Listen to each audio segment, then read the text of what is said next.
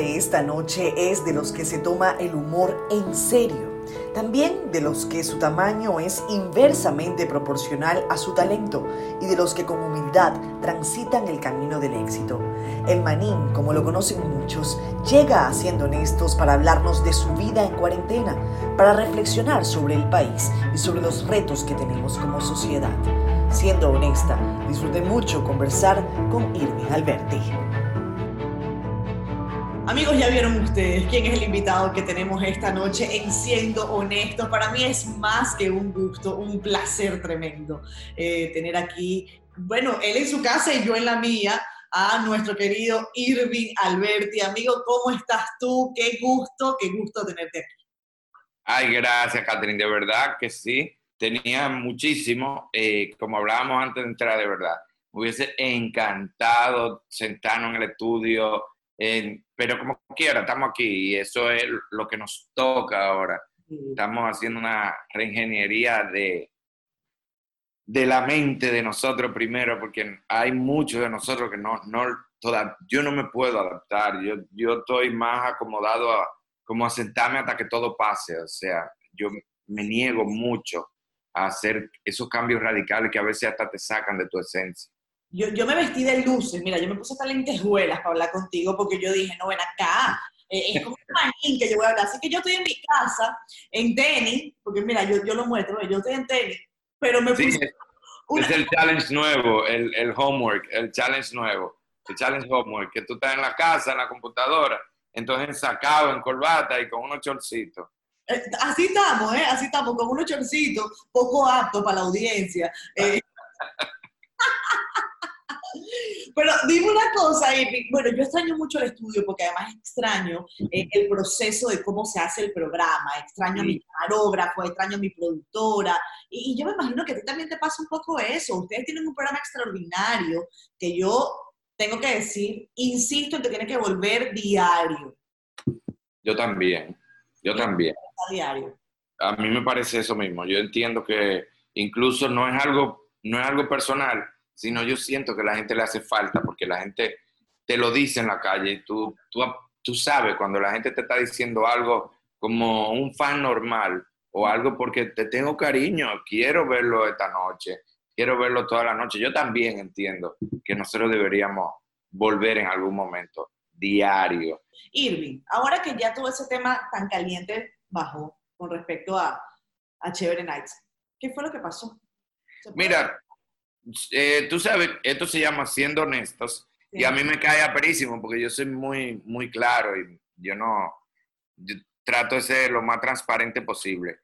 La realidad es que nosotros no podemos, yo desde mi posición, no puedo ni, ni defender una razón ni acusar, porque yo no tengo las pruebas.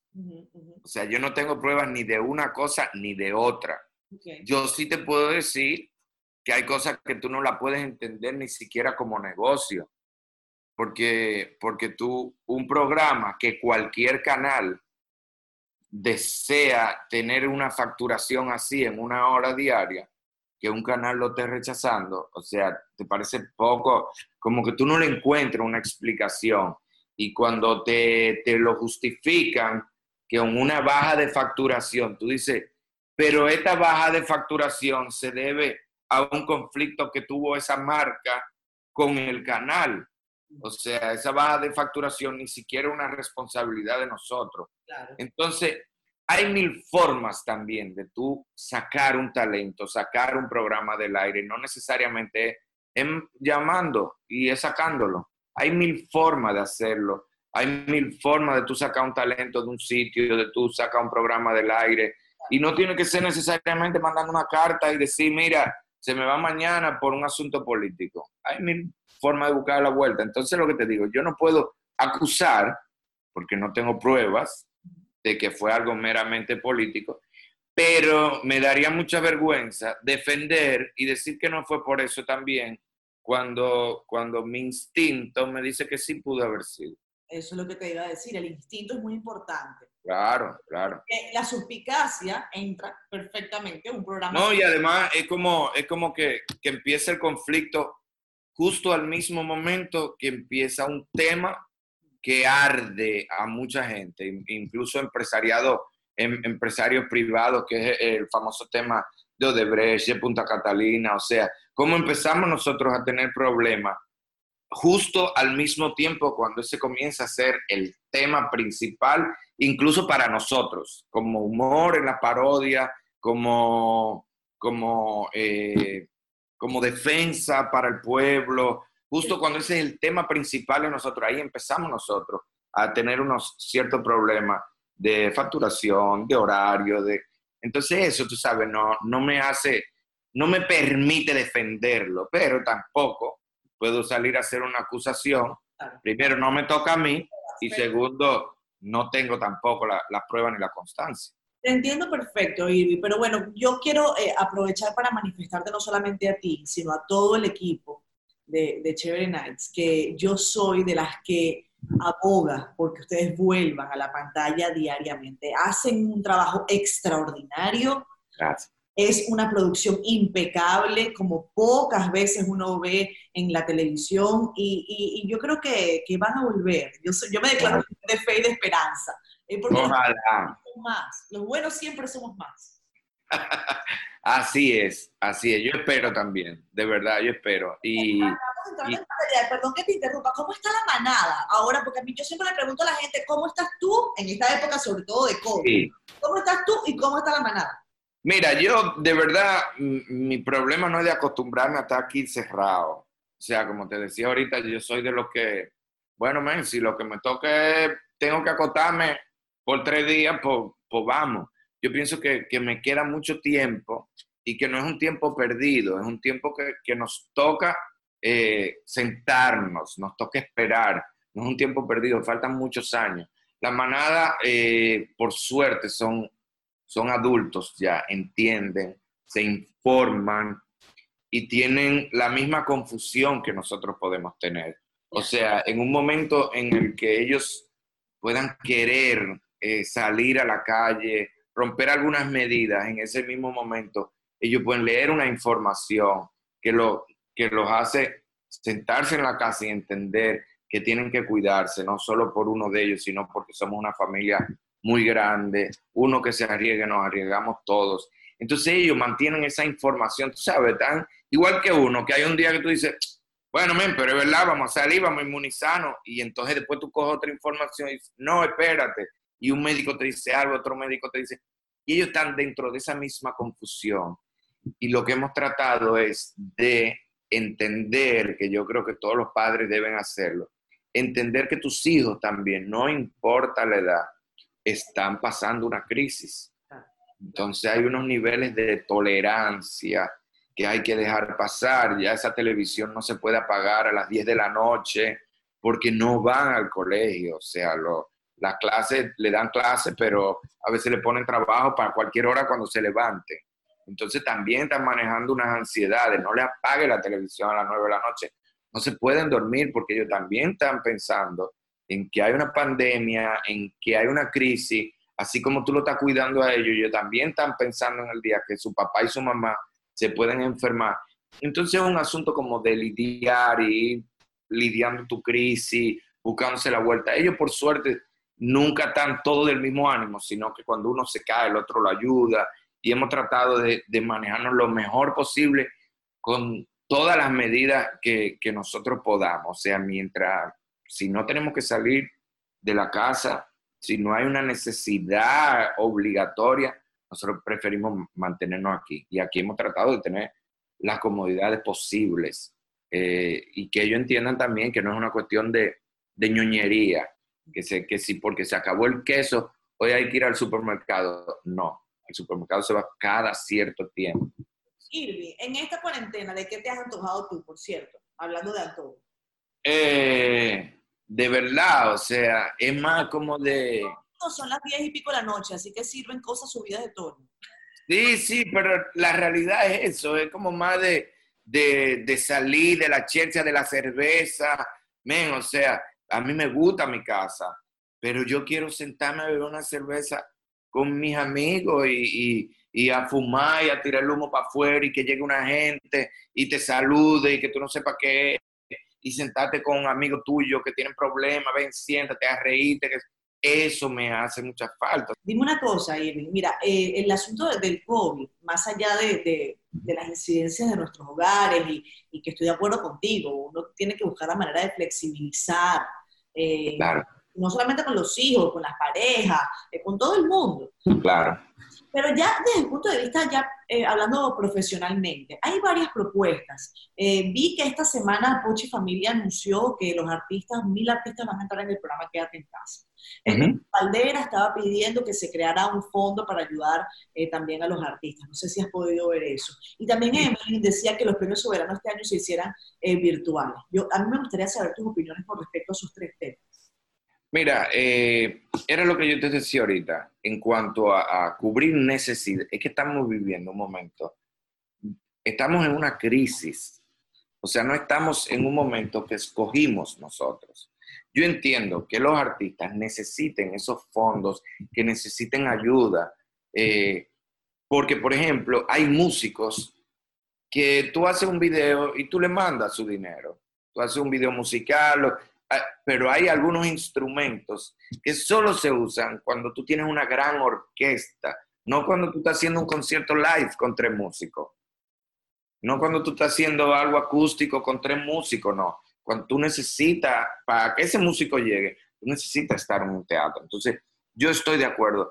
Pero las otras cosas, eh, o sea, no me hable ahora, men, de, de, de soberano honestamente yo entiendo que, que eso son una... El, el, entretenimiento debe irse por otro lado. Ahora, aunque hay gente que, que, está entreteniendo, yo, a mí se me hace muy difícil. De hecho, eh, he recurrido a... Se me hace más fácil hacerlo con el personaje de Daricho, porque a mí se me hace muy difícil entretener, porque yo veo, como, como decíamos ahorita, que hay gente que no puede salir a la calle por necesidad entonces, cuando yo veo situaciones así, lo mismo que decíamos, imagínate los patrocinadores de estos premios, han suspendido empleados.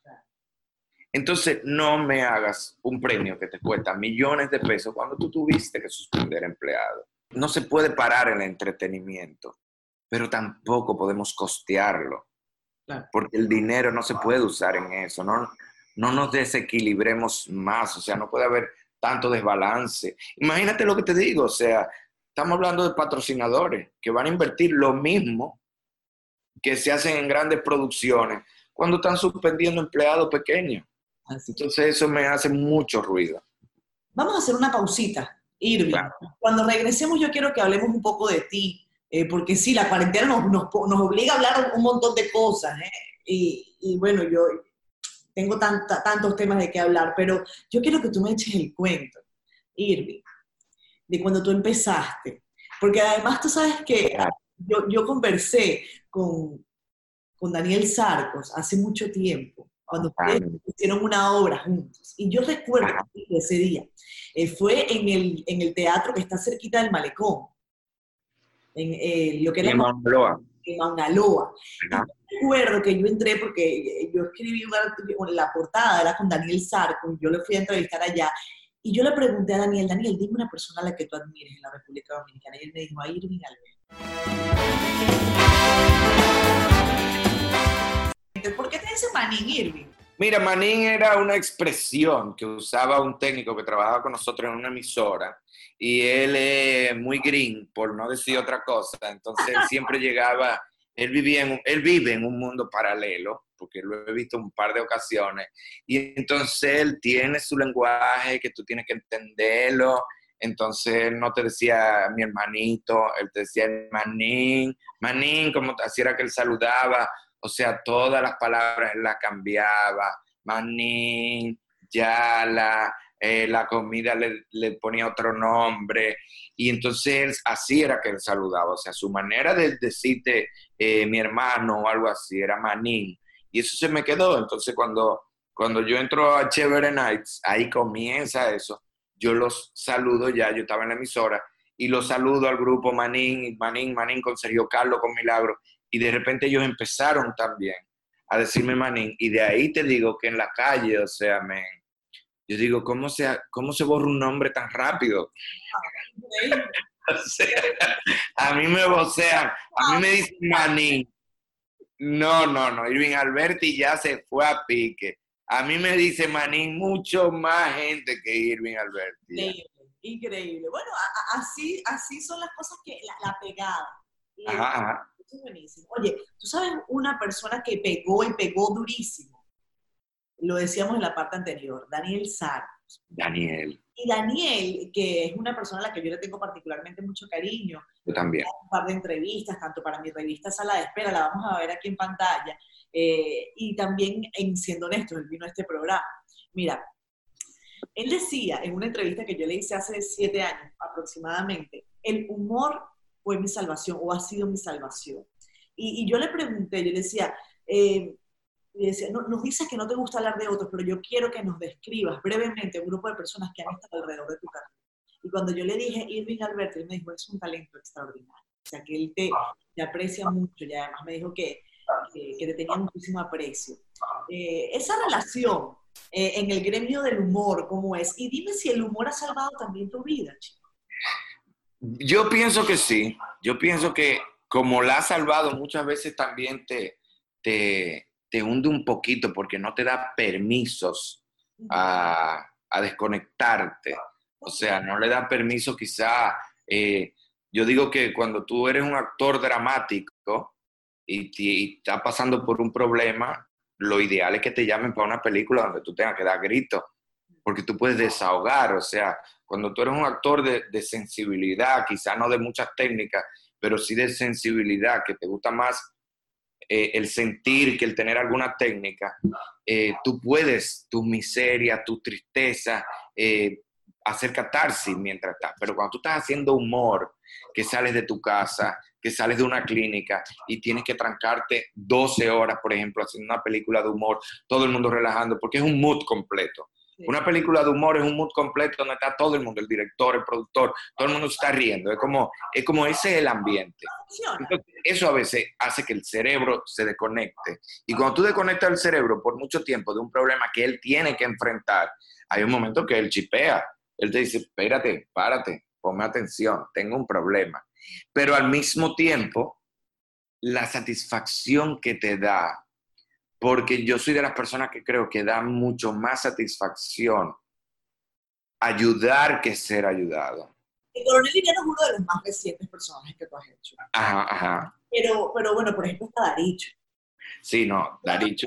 Daricho?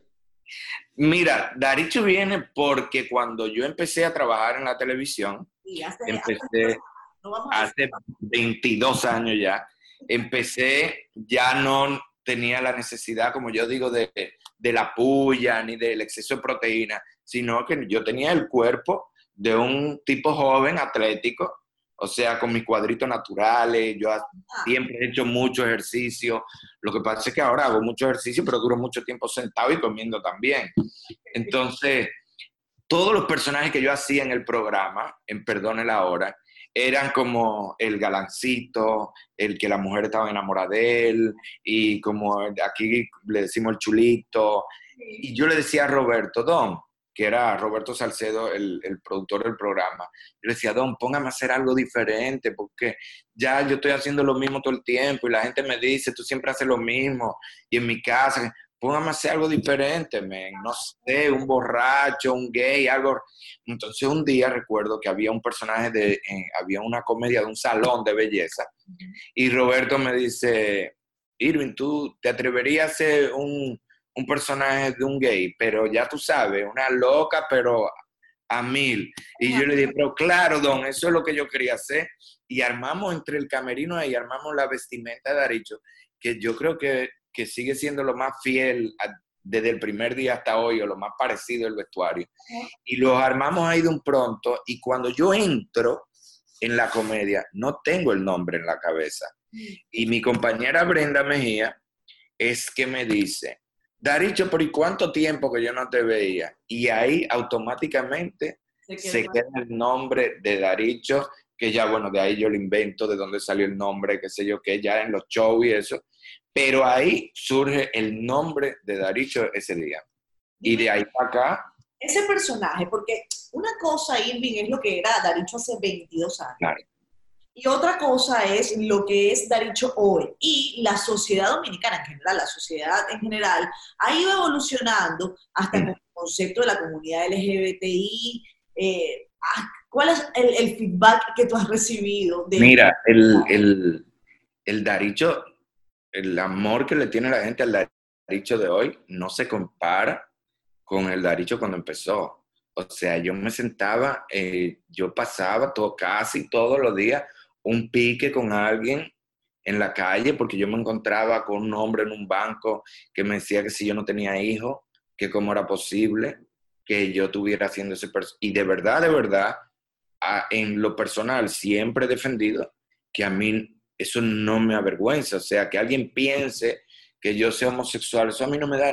Para mí eso es una preferencia es una preferencia sexual y más nada. Yo no, yo, el mundo está muy complicado para que eso sea un problema. Entonces a mí nunca me da vergüenza, pero, pero había mucha gente con, con eso todavía. Sin embargo, no sé si fue el mismo personaje. Eh, sería eh, como demasiado egocéntrico decir que fue el personaje, que fue responsabilidad del personaje pero él se fue ganando el cariño de la gente. O sea, la gente no lo ve ya como una persona, como una persona ni siquiera con una preferencia diferente. La gente ve su amigo Daricho. Yo me siento con gente en la calle hablarme de Daricho como si fuera un primo mío. Ni siquiera está hablando de mí un personaje. No me habla de Daricho, ay, a mí me encanta Daricho, yo sí gozo con Daricho cuando Daricho va al programa. Que...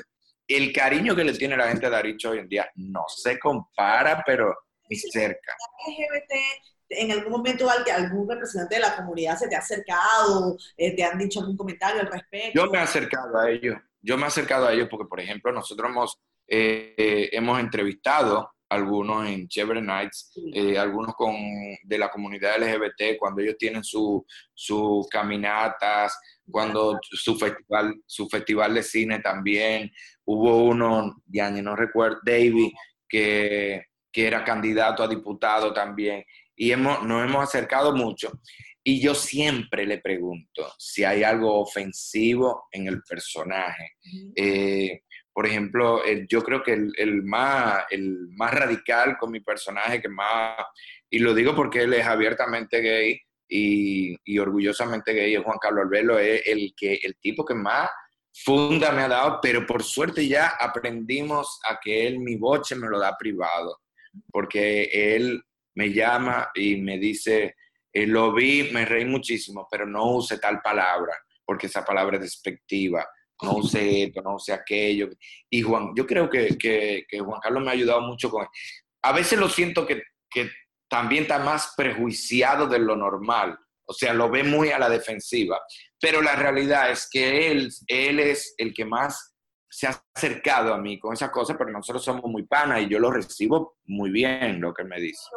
Eso es muy valioso porque, eh, porque es, una, es una perspectiva eh, distinta a la, a la, que uno tiene. Y, bueno, yo aprecio muchísimo, por ejemplo, cuando un colega, cuando un periodista me llama y me dice, Katherine, en las entrevistas tal cosa, vi una entrevista tuya que me gustó, vi una que detesté, y así. Eh, pero qué bueno, qué bueno. Quería preguntarte eso porque me llama la atención esa, esa lógica detrás de los personajes del humor que no a todo el mundo le da risa, ¿eh? Exacto, entonces eso a mí no me importa que, que a alguien no le dé risa, pero ofender sí me preocupa.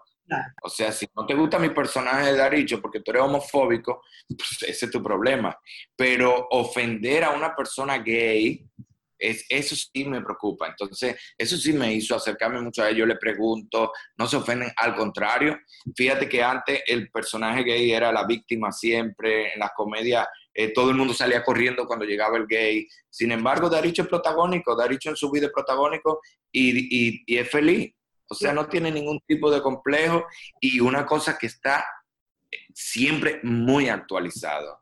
O sea, no, no es un, un gay ignorante, al contrario, es un gay que se disfruta sus colores y su ropa, pero es un tipo que no importa de lo que sea que tú le preguntes, él, está actualizado y él te puede hablar de política, te puede hablar de cualquier cuestión social. Y yo creo que eso a ellos también le, le, le hace bien, que no es un personaje que los está avergonzando a ellos.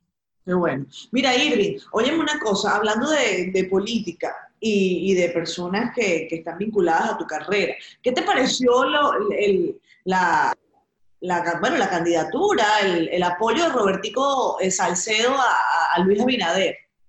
Mira, eh, yo no lo digo por, por un asunto personal, pero yo a mí me gustaba más la política de, de, los 80, de cuando yo estaba chiquito. Yo vi que cuando cada... días de Peña. ¿Cómo es? Que vi estos días que pusiste un video en Instagram de, de, la campaña de, de, Peña Gómez, que me encantaba, era, era un líder que yo disfrutaba, que siendo chiquito oía sus discursos, lo sentía que sentía tanto amor por, por el, por, por el país, que quería hacer tantas cosas humanas, pero aparentemente le faltó estrategias para seguir, fue muy humano y parece que la política no se puede ser tan humano. Entonces, no es un asunto personal, pero me gustaba más esa, esa política radical, esos ideales radicales de esa época, donde tú o estás aquí, o estás aquí, o estás aquí. Yo no puedo hacer una alianza contigo. Tú tienes un ideal totalmente diferente al mío. Yo no puedo comprometerme contigo. Entonces, hoy en día yo veo que tú hoy estás en un partido, en cuatro años estás en otro partido, en cuatro años estás en otro partido, cada elección estás en un grupo diferente. Entonces, no, eso, eso no me deja un buen sabor, no me dice que estamos detrás de un ideal, porque no puede ser que los tres partidos tengan. Mm, no puede ser que los... Es como Exacto. Son intereses. Antes habían ideales. Hasta los peores políticos tenían sus ideales. Una idea de hacer un país como ellos querían, pero era una idea. No era un interés comercial. Tú, tú no veías a un político eh, eh, derrochando dinero en tu cara, o sea, descaradamente. Su fin no era comprar 20 casas. Su fin era eh, que el país se viera que lo que él había hecho, el peor de los políticos, pero era un asunto de, de, la guerra era como por poder, por lograr. Pero cuando yo veo estas combinaciones, o sea, yo no entiendo cómo, cómo duras tanto tiempo eh, en un partido y hoy apoyas otro. Incluso yo, a mí me gusta mucho eh, la opción de Luis, pero no por el caso de Robertico precisamente, sino por otros casos ya no me está gustando tanto. ¿Por qué? Porque, porque si yo te apoyo a ti, yo no puedo ir por apoyarte a ti, a levantarle la mano a alguien que a mí no me gusta. Tú no me preguntaste. O sea, tú estás tomando decisiones y tú no eres una persona de... Tú no eres una persona que te corresponde a ti solo y a un grupito. Tú le correspondes a un país. Entonces tú estás recibiendo gente, tú le estás dando bienvenida a un grupo de gente que tú no le estás preguntando a nadie si yo quiero que él esté al lado tuyo. O sea, yo no sé, tú no sabes si está perdiendo credibilidad cuando está recibiendo a alguien de, otro partido. Y vuelvo y te repito, no lo digo por el caso de, de, Robertico. O sea, Robertico es una persona, como yo siempre digo, los jóvenes no importa de la corriente que vengan, son jóvenes y son nuevos. Tú no sabes. Son los únicos que tú no puedes cuestionar ni señalar porque no han hecho. O sea, todavía no han tenido la oportunidad. No importa de la corriente que venga, no han tenido la oportunidad de tú saber si lo pueden hacer bien. Pero cuando tú me traes personas que ya han venido y han sido de los peores de otros partidos, de otras corrientes, para sumar tus votos, entonces tú me estás diciendo que, que tú vas a ser parte de esto mismo. O sea, que al final tú vas a entrar con compromiso con la misma gente que nos hundió hace mucho. O sea, tú vas a hacer esas combinaciones. O sea, seguirá siendo igual contigo, seguirá siendo un asunto comercial, un asunto de intereses. No, no suba ahí, mejor pierde, mejor pierde, vamos a ser más radicales, porque eso es lo que nosotros necesitamos. E, ¿Eso hizo tal vez que tú estés cambiando tu idea de, cómo vas a votar el próximo 5 de julio? Claro que sí, claro que sí. De, hecho, mira, como te digo, no es, y, me imagino que él lo debe saber, yo, me, yo he conversado con Luis, me, me cae muy bien, me parece un buen tipo, no me parece muy bien asesorado, pero me parece un buen tipo, con buenas intenciones, pero me parece que lo están asesorando más en que tiene que ganar, que se le está olvidando que, que, que la idea original es, es un cambio, no es ganar. es que cambiemos el país, no es que tú llegues como sea. Él es loca de su campaña, ¿eh? Ojo con eso, que no es cualquier Exacto. Lo ve por todos lados, Luis, cambio. El cambio. Entonces, no me hagan lo mismo que hacen todos. Y en, un par de ocasiones, algunos amigos se acercaron a mí para decirme que si yo podía eh, apoyar públicamente, porque evidentemente la gente sabe que yo tengo cierta empatía, mi simpatía por Luis. Y a, y a todos le he dicho, no, todavía no. ¿Por qué? Porque falta mucho. Porque yo no sé, al paso que vamos, con quién él se va a seguir uniendo y de repente yo, por apoyarlo a él, voy a tener que estar aplaudiendo a una gente que yo entiendo que no debe estar ni cerca del poder. Entonces, hasta que esta cosa no esté más adelante, hasta que no falten dos días para las elecciones, que yo vea a quienes él definitivamente sumó a su lado, yo no puedo estar tan seguro de que eso sea lo que yo quiero. Estoy de acuerdo contigo. Ahora vamos a ir a comerciales rapidito, porque no hemos hablado todavía y, quería que, que, armáramos toda una idea desde, desde tus personajes principales, desde hasta tus ideas políticas, que te agradezco mucho hayas tenido, eh, te hayas extendido a hablarnos de ese tema, porque es importantísimo. Nosotros estamos en tiempo de cuarentena, pero estamos en plena campaña electoral. Y, entonces, bueno, vamos a hablar de todo esto y vamos a No, y no ha parado, no, no, han dejado que una cosa pase la otra. O sea, eh, lo, lo más sensato que oí y que vino de una persona que no es de mi favorita, fue cuando eh, el doctor Leonel Fernández dijo, primero está la salud y después hablamos de las elecciones. No sé si lo dijo estratégicamente, no sé si fue alguien que lo asesoró, pero es lo más sensato que yo he oído. Señores, estamos con un problema de salud mundial. O sea, ¿cuál es la, por qué tanto miedo de, de, de, no ganar? ¿Cómo no te Yo soy muy humano yo soy muy de pensar en los otros. O sea, amén, si no te tocó ahora, no importa, pero no se Yo te voy a decir algo, yo creo mucho en, Carolina, creo que va a hacer un buen trabajo, pero yo no fui a votar. ¿Por qué? Porque yo acababa de llegar de, de los Estados Unidos, que estaba trabajando, haciendo show allá, y ya yo había oído mucho. O sea, yo venía de Boston, Nueva York, Miami. Ya yo estaba loco por llegar, terminar ese último show para llegar a mi casa, a trancarnos, porque allá ya yo estaba oyendo muchas noticias y cuando llegué aquí, todo eran las elecciones municipales y nadie hablaba del coronavirus. Y yo le dije a mi familia, no, yo lo siento, me da mucha pena porque ustedes están esperando sus 18 años para ir a votar, pero de aquí no me va a votar nadie porque eso ahí va a haber un contagio muy grande.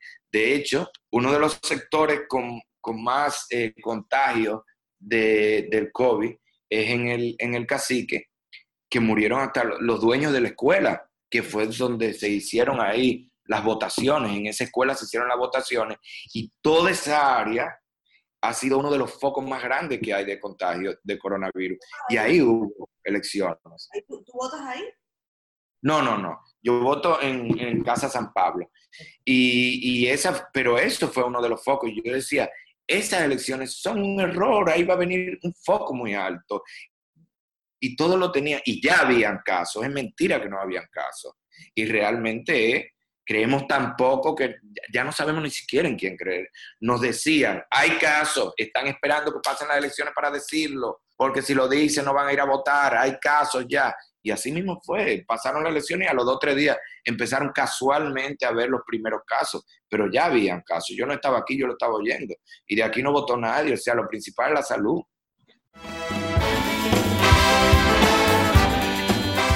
Irving Alberti en la casa hablando a calzón quitado, cosa que me encanta, me encanta, porque este, esto es lo rico de un programa eh, como este, que a mí me gusta eh, conversar así largo y tendido con la gente, y yo soy de los periodistas que, que dejo hablar. A mí me gusta que la gente se, se patilla hablando, y Irving ha, logrado eso.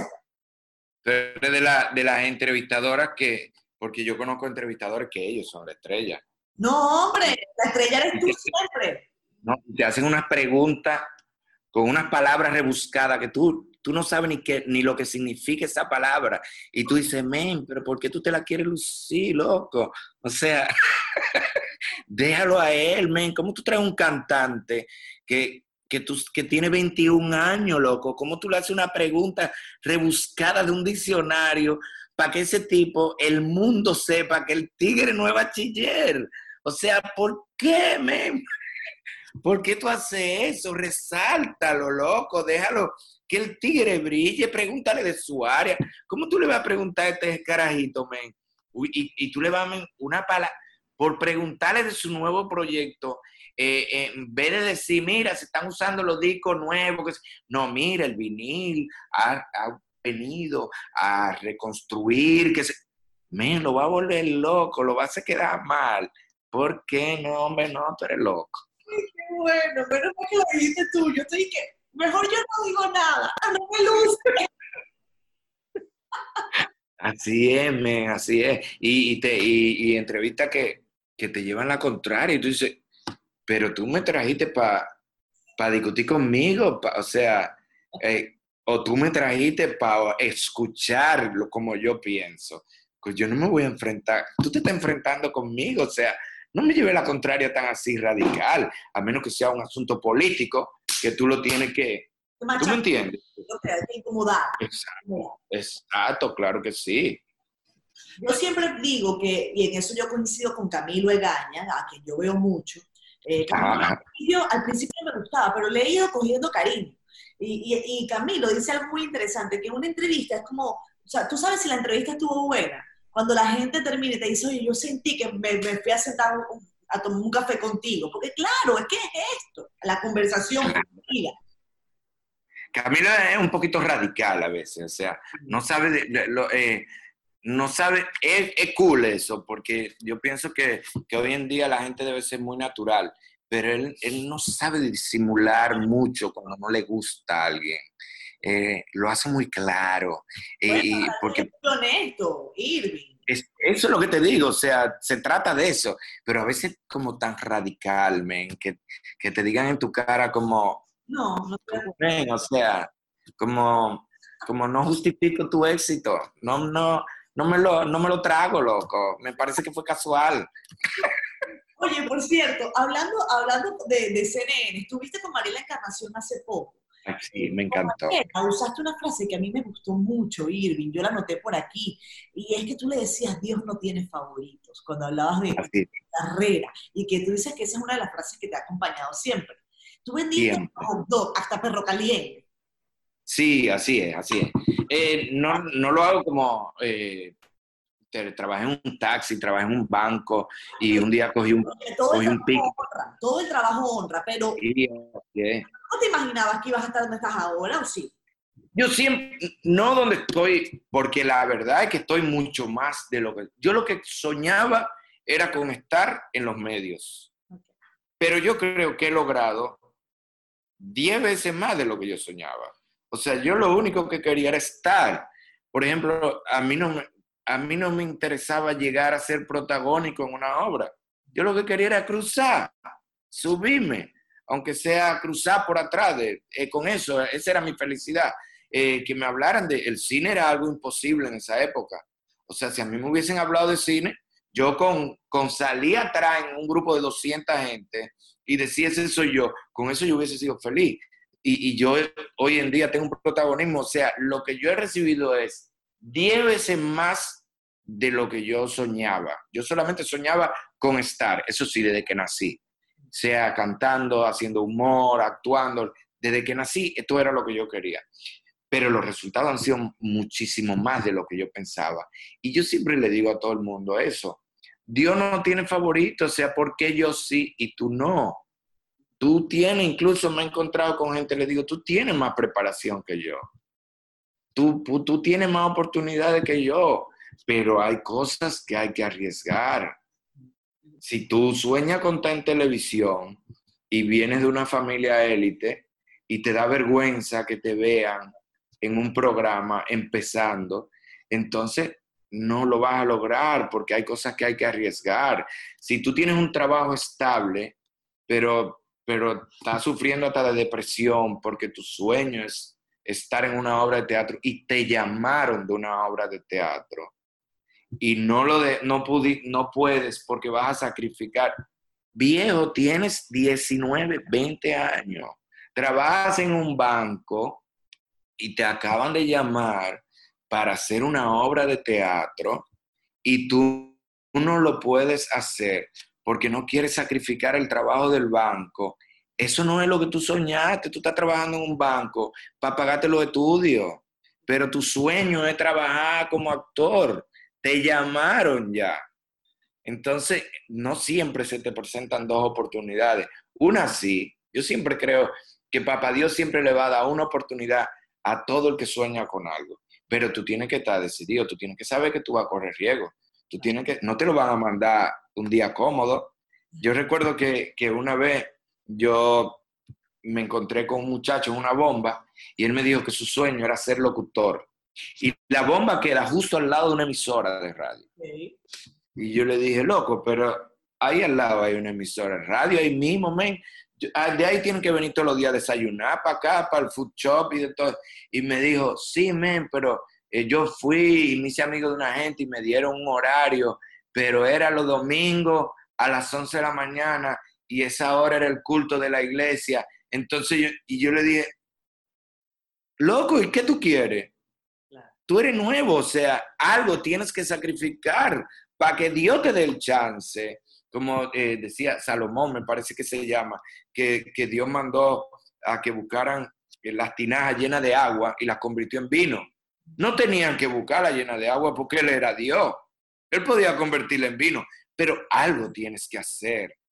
Algún sacrificio tienes que hacer. Entonces yo le decía, ¿qué tú querías? Que te lo pusieran los lunes a las seis, a la hora más cómoda. No, viejo tenías que sacrificar tu iglesia y buscarle la vuelta, porque tú vas a la iglesia a rezarle a Dios para que te den ese, ese, trabajo. Te lo dieron y le dicen que no. Cambia de iglesia. Exacto, cambia de iglesia un ratito, un ratito. Además, Dios te va a perdonar ese chi, ese día se te lo perdonó. Pero Él fue que te lo puso. Él quería saber hasta dónde ese es tu sueño, hasta dónde tú quieres eso, para Él saber si me descuida a mí para atenderte a ti. Pero cuando vio que tú le dijiste que no, ¿Qué él dijo? Déjame seguir con Irving, que Irving es más arriesgado que este, este no va a sacrificar nada. Déjame ayudar a este, que loco y se está arriesgando demasiado. Déjame meterle la mano. Y yo pienso esto, que tú tienes que tomar riesgos. Y cuando se te...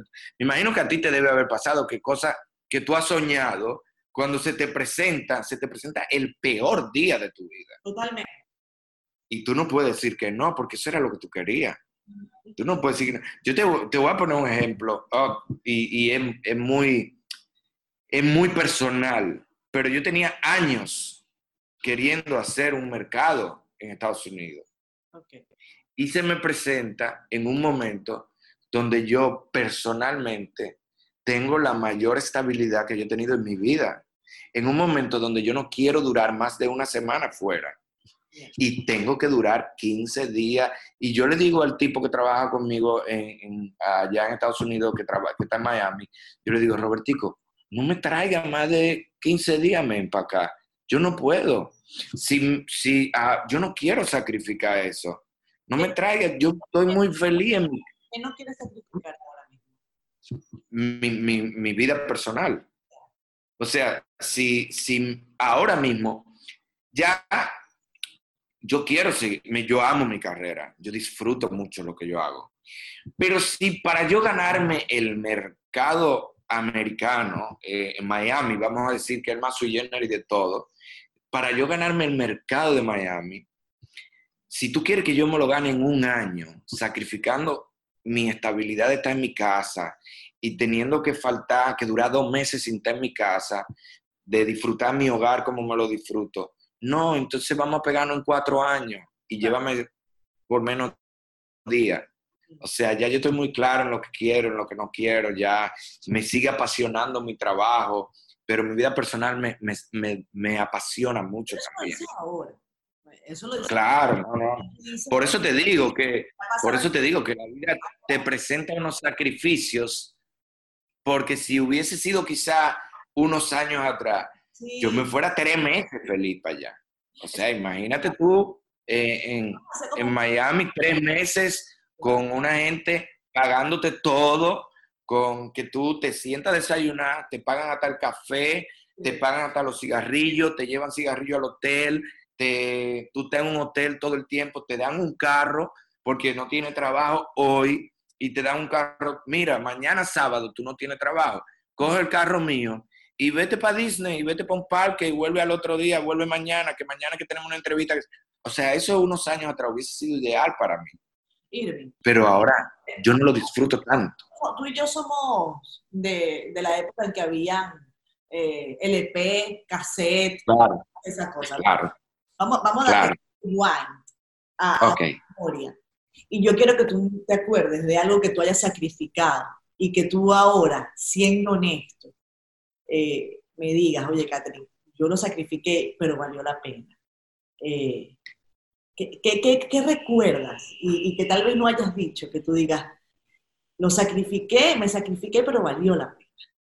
Bueno, eh, lo que pasa es que quizá, eh, es como te digo, ahora veo cosas como un sacrificio. En ese momento me lo disfrutaba tanto y tenía ese, ese sueño tan pendiente y ese norte que no me estaba dando cuenta de que era un sacrificio.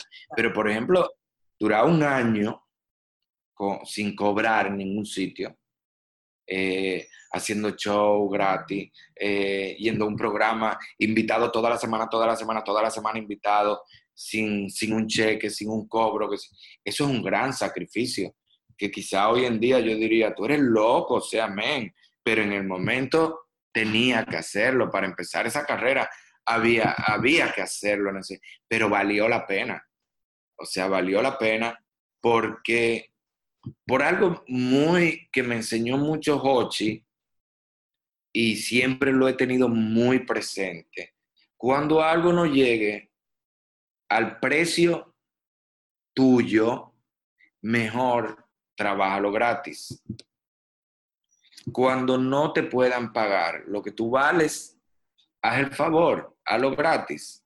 Si tú entiendes que algo te va a dar una buena exposición, por ejemplo, ¿qué te digo?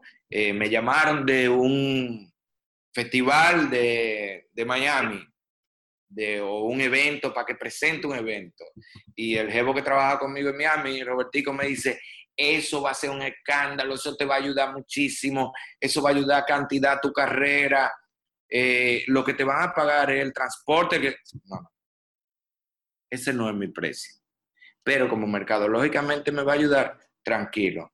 Nosotros lo ponemos, eh, yo hablo con el Robertico, tú estás dispuesto a poner esos tickets, eso qué sé yo qué, pero es, mi precio no es ir por un ticket por gasolina.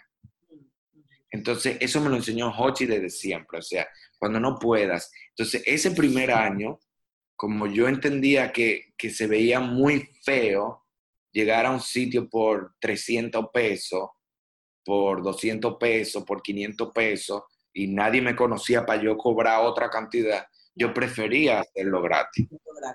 ¿Tú crees que Hochi eh, ha sido la persona más importante de tu carrera? Evidentemente que sí, porque la primera puerta es la más difícil. O sea, después que tú te abren una puerta, eh, hasta sin talento tú puedes seguir avanzando, porque este medio es muy de, de buena vibra también. Nosotros, eh, no sé si te has fijado, eh, a veces me imagino que te tiene que pasar. A mí me pasó cuando entré a la televisión, me sigue pasando que a veces tú ves gente tan talentosa y no la ves posicionada, y sin embargo ves otras personas que quizás no tienen, tú no lo disfrutas tanto, tú no ves tanto ese talento, y sin embargo tú lo ves posicionado entre los primeros lugares siempre. Y tú dices, ¿qué tiene? Y un día de repente te encuentras con esa persona en un camerino y te derrite. Y tú hablas con ese tipo y tú comienzas a babiar y tú estás hablando y no te le quieres quitar del lado y tú lo oyes y tú dices, men, con razón, el tipo tiene una vibra, tiene un aura que amarra y enamora a todo el que está cerca de él. Contigo. Ahora que dijimos a Hochi y ahora que mencionamos a Daniel Sarcos también de este programa, tú sabes que yo tengo la lógica y so, la gente va a decir que yo soy muy poco honesta, porque la verdad es que yo siempre hago lo que se llama retos eh, en este programa. Y entonces el reto suele ser eh, que yo le digo a la gente, ¿cuál, qué, qué, reto me pones tú acá en siendo honesto? Entonces, por ejemplo, Hochi me dijo, eh, Catherine, yo te voy a llevar a ti a tomar cerveza para la venganza. Ay, sí. Y Daniel Salto me dijo, Catherine, yo quiero ir contigo y con Hachi para la venganza. Entonces, yo no he cumplido ese reto. Todavía no ha cumplido. Yo no he cumplido. Entonces, bueno, ni ellos tampoco, evidentemente. Entonces, ¿qué es lo que vamos a hacer? Una de las primeras cosas que vamos a hacer cuando reabran y cuando nosotros nos podamos dar un abrazo de esos buenos es irnos los cuatro a la venganza. Aperísimo. Aperísimo. ¿Qué te parece? Pero me encanta porque me encantan los tres, porque voy a pasar un rato mara. Yo, aquí entre tú y yo, yo odio perder el tiempo con gente que yo no amo. Ah, mira. O sea, pero, pero no te imaginas. O sea, mi mujer a veces me dice, pero tú no puedes ser tan radical. Mi amor, yo tengo que disfrutar cada segundo, cada hoy, cada... A mí me encanta sentarme con gente que yo quiero así. Si no, yo me quedo aquí. Y eso me parece que va a ser maravilloso. Vamos a gozar, vamos a disfrutar, nos vamos a relajar. Jochi, Daniel y yo, que tú vas, ya tú sabes, a gozar cantidad. Ay, me va a encantar, me va- a mí también me va a encantar. Y bueno, la, la- la venganza, lo único que tiene que hacer es enfriarlas, dejarlas Ah, no, no, no. No olvídate, si no es fría, yo la devuelvo. Es lo único que yo bebo, yo no bebo nada. Yo no bebo ron, yo no bebo vino, yo no bebo whisky, yo, no, be- yo lo único que bebo es cerveza. Solamente. Yo tenía la duda de si Irving, el manín, tiene cerveza en su casa. Irving, Sí. no quiero ver tu nevera. ¿Tú tienes cerveza en tu casa? Estamos en casa. Claro, ver, claro que sí. muéstrame. Claro.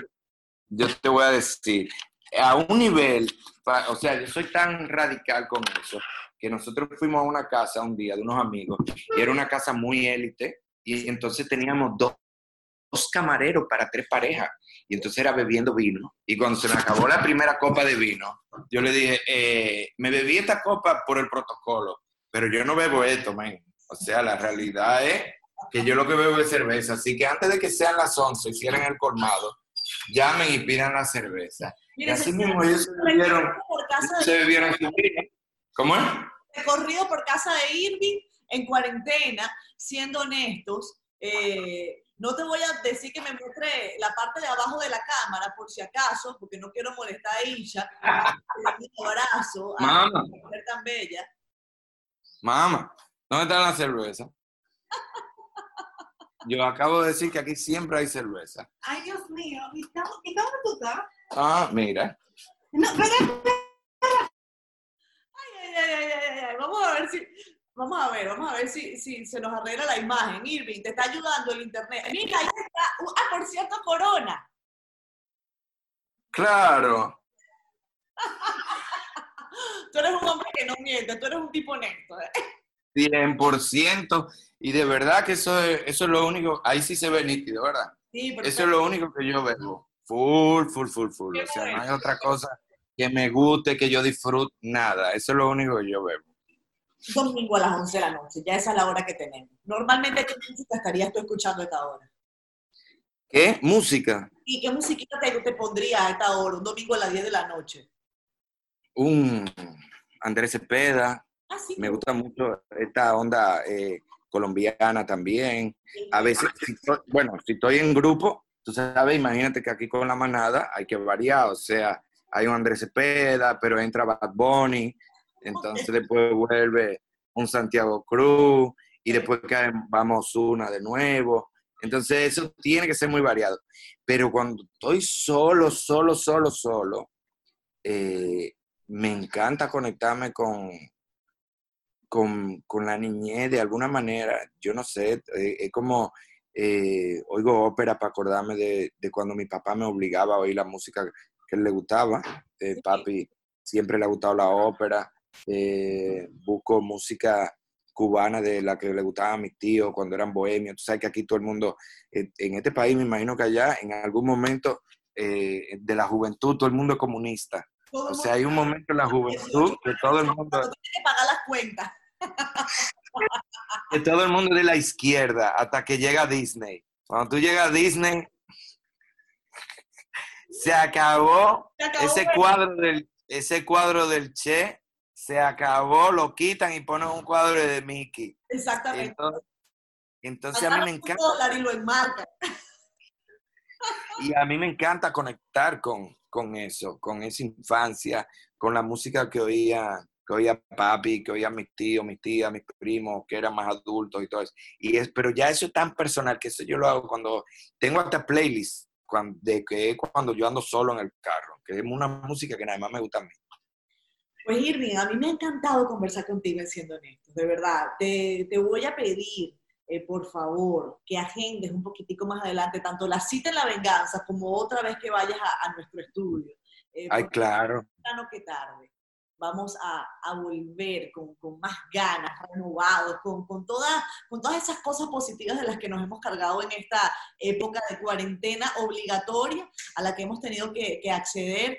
Eh, yo quiero eh, darte una vez más las gracias, felicitarte por tu trayectoria, por ser un talentazo de la República Dominicana, eh, decirte que cuentas con una amiga en este espacio y, nada, pa'lante, pa'lante y salúdame a la manada, ella, Isha también.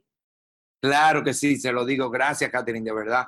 Me encantó, la pasé súper cool. Me encanta eh, eh, esto de, siendo honestos, eh, decir las cosas que son políticamente correctas, eso te cansa tanto a veces. Y a veces tú tienes que decir lo que es realmente. Y a mí me, lo disfruto muchísimo.